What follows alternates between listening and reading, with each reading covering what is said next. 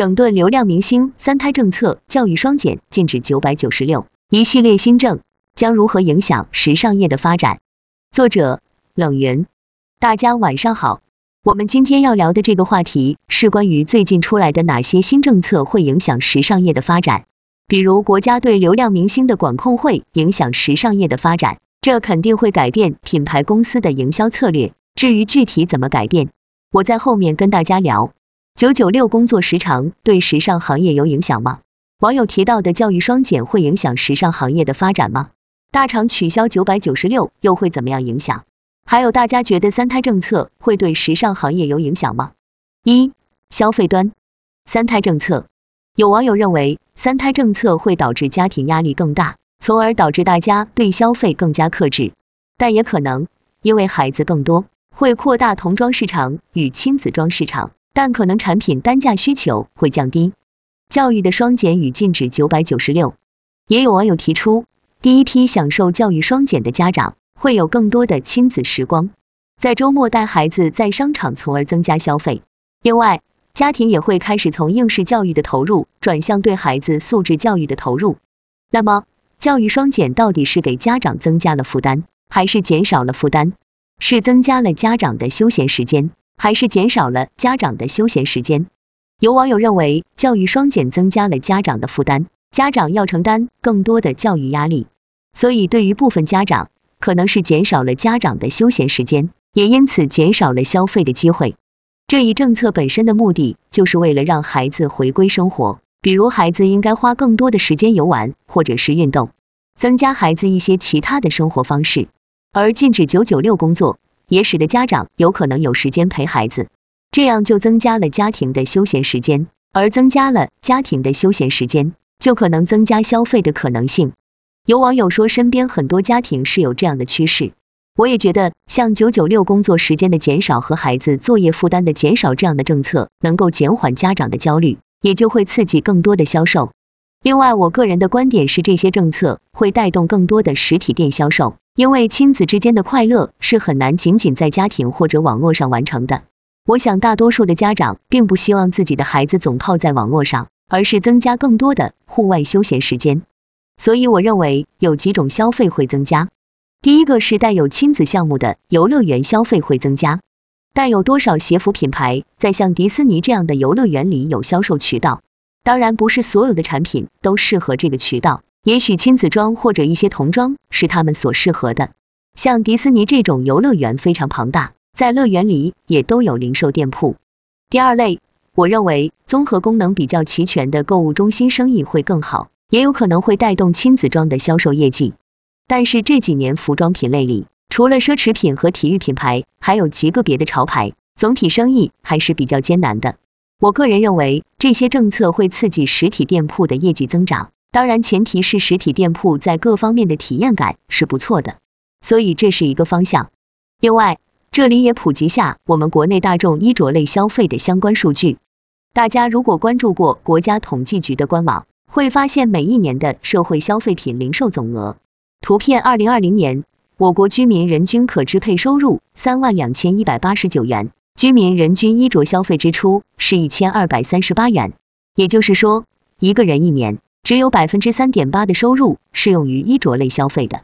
我每次去上课，如果谈到消费，大多会谈到这个数据，原因是我碰到的绝大部分从业者从来都不知道这组数据的存在。如果你把焦点聚焦在媒体，特别是体育品牌和奢侈品牌，你就会被误导认为中国的消费者很有钱。中国消费者的消费能力很强大。如果你去看国家统计局数据，你就知道，在中国真正能够做大市场的，还是那些物美价廉的东西。认为这也是为什么拼多多有市场的一个客观原因。而对于生活在大城市的人来说，特别是对于设计师和买手来说，这是一个比较难以去克服的问题。回到我们的主题，在整个家庭的开支当中，因为孩子和家长有了更多的时间。所以很多消费可能会变成了家庭的消费，因为这些政策的改变，大家觉得在家庭消费中，男装、女装、童装的比例构成会不会有所变化？假如一个家庭每年的开支是固定一年一万元，那么会不会因为这些政策的改变，而让这个消费占比在每一个家庭成员的占比上有所变化？举个例子，比如说以前家庭每年要拿出两万块钱去给孩子做培训，现在因为教育双减政策而不需要了。你们认为这两万块钱会去到哪里？有网友认为这两万块钱会被支付到像亲子游类的家庭活动中，因为现在旅游还没有完全开放，那么可能会促进本地的和短途的旅游业会更好。也有网友认为学校会增加更多的活动，如果学校愿意增加更多的活动，当然是好事。但另外一个值得关注的问题，如果现在禁止九九六工作，公司有没有可能会相应降低员工的工资收入？我看到有的大厂。他原本是有加班工资的，因为九九六工作时间政策就取消了大小周，现在员工收入减少了百分之二十至百分之三十，那么降低了工资，可能又会间接降低了消费意愿。二、职场端，我们刚才从消费端来看这个问题，我们再从职场端来看九九六工作时间的减少，教育的双减，对流量明星管控，还有现在我们前面没有提到的资本被整顿。这一系列的政策对于个人的职业发展有什么影响？这个问题很重要，我觉得大部分人可能还没有意识到。从职业发展的角度，我个人认为这是一个很好的机会。自媒体春天到了。第一，大家知道过去一直是流量时代，而且因为是流量时代，所以才刺激了那么多的资本，包括利用粉丝的文化，利用流量明星制造了很多话题，这些话题吸引了大量的注意力。以至于有一些该被注意的问题都没有被注意。如果我们把它当做一种泡沫的话，这个泡沫在过去几年是巨大的，它制造了很多的假新闻、假数据，并且人为制造了很多追捧出来流量明星饭圈文化，他们占据了社交媒体的大半壁江山。我不知道大家最近有没有去看微博热搜，以前的微博热搜动辄就有一个亿、两个亿、三个亿的热度，现在这种热度规模已经没有了。因为这些热度太高，把其他新闻都被淹没了。现在这些热度没了，真正的新闻出来了，它对于良币来说是一件好事。所以我认为个人自媒体时代的春天来了。可能很多人已经觉得个人自媒体时代几乎要结束了，因为现在几乎没有流量，主要靠 MCN 来做。但我觉得因为流量明星的退潮，在做专业内容的个人自媒体时代会来临，只是高峰期还没有到。为什么？因为我觉得社交媒体的环境被净化，真正有才华的人，真正好的内容会慢慢浮出水面，这是第一点。副业时代到了。第二，副业时代来临了。大家有没有发现这两年做副业的人增加了很多？而且有的人不止一两个副业，但是很多老板不一定意识到这一点。我周边很多做老板的人不知道他的员工在做副业，而禁止九百九十六后。员工也得以有更多时间做副业，所以从个人职场发展角度，我也认为一个人不应该仅仅只有一份工作。但是你如果想一个人要做两三份工作，那么你最起码要具备优秀的时间管理能力。时间管理能力是你要刻意去训练的，只有这样你才能真正成为一个斜杠者。一个不擅长做时间管理的人是没法真正的做好副业的。员工发展副业对于企业来说，实际上是敲响了警钟。员工的忠诚度会随之更加降低，这也意味着企业跟员工之间的关系会变得彼此更加独立。我作为一个员工，我不在你这里做，我也有能力通过别的渠道来养活自己，所以我对公司的这种依赖性会减少。而企业也会发现员工管理难度与成本加大，所以企业会大大降低全职员工的占比。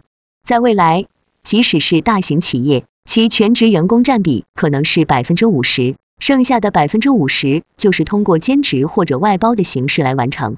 其实副业模式在欧美已经是相对普遍的。欧洲有一些公司，员工一周工作四天，剩下三天可以安排自己的工作，薪资也是按照四天来支付。有的人的主业可能是一个程序员，他的副业可能就是酒吧的驻唱歌手，或者他特别爱好某一种体育，他可以加入一些业余的俱乐部去做他真正喜欢做的事情。主业做一份能够让自己赚钱的工作，副业就培养用自己的兴趣和爱好来赚钱。因为有了主业，所以他对副业的依赖没有那么高，如此他的工作生活还有兴趣爱好都比较平衡。我们看到的一些欧美奥运会冠军，运动对其也是个人副业，但这些对人的时间管理能力要求很高，所以对于孩子的教育，我认为他的学习成绩不是最重要的。而让小朋友尽快养成良好的行为习惯很重要。而这里的其中一点就是时间管理。三、营销端。第三，我们再来谈谈品牌营销策略。现在流量明星没有了，从品牌的角度看，应该用谁来帮自己做宣传？特别是这些高度依赖于流量明星的流量提升品牌业绩的网红品牌，在流量明星消失的情况下，品牌的营销策略要做什么调整？或者说他们应该用谁来帮他们在做代言？这会给一些什么样的角色提供更好的机会？原来企业的代言人主要靠流量明星或者一些大明星，但现在流量不会再聚集在某一个人身上。所以，明星聚合流量的能力已经不像以前那么有爆发力了。现在国家在算法上也在进行调整，不允许你通过水军去做大一个流量。更何况现在还有一个限费令，现在给这些顶流明星的代言费不能太高，不能超越一般市场价。所以，我想企业对于流量明星，包括对于大明星的依赖也会大大降低，因为他们的价值也降低了。因此，在这样的情况下，就需要有更多的补充这部分流量差异者。谁会来补充呢？人人皆营销。有网友认为会给 KOL 和 KOC 机会，也有网友认为设计师自己会上线来解说。除了刚才网友说的 KOL 和 KOC 之外，我认为企业应该培养自己的代言人。